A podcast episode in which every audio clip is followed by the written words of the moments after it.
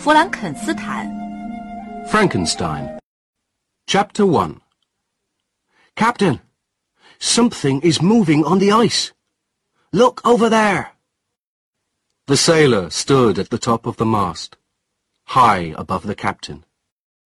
His hand pointed away from the ship, across the miles of ice that covered the sea. The captain looked to the north, where the sailor was pointing. He saw something coming fast towards the ship across the ice. He put his telescope to his eye, and through it he could see the shapes of ten dogs pulling a sledge over the ice.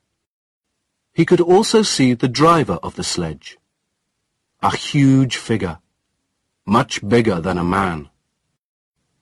The sledge came nearer and nearer to the sea. Soon it was only a quarter of a mile from the ship. No one needed a telescope now to see the huge figure of the driver.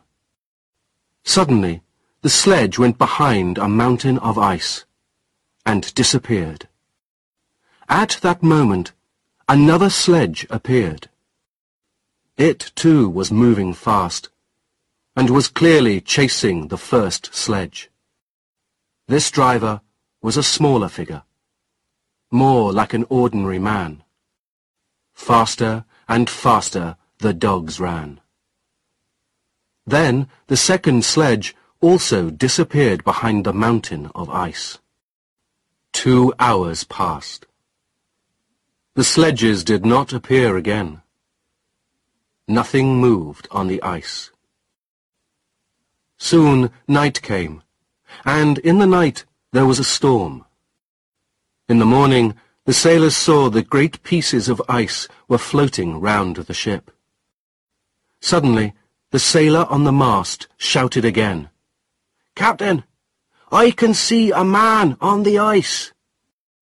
The sailor was pointing to a piece of ice that was floating near the ship.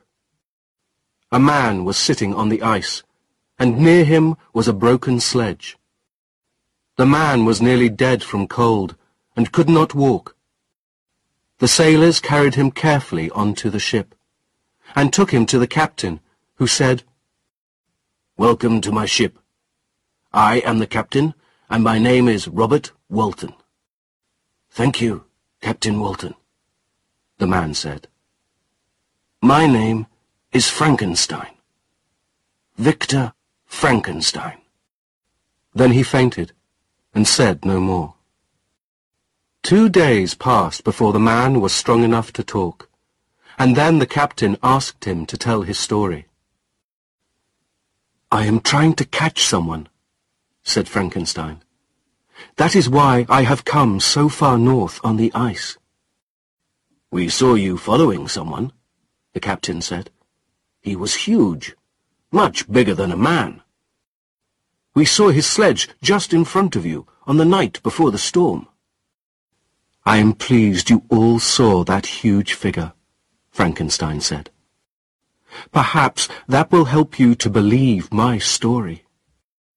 During the days, while the captain worked on the ship, Frankenstein wrote down his story.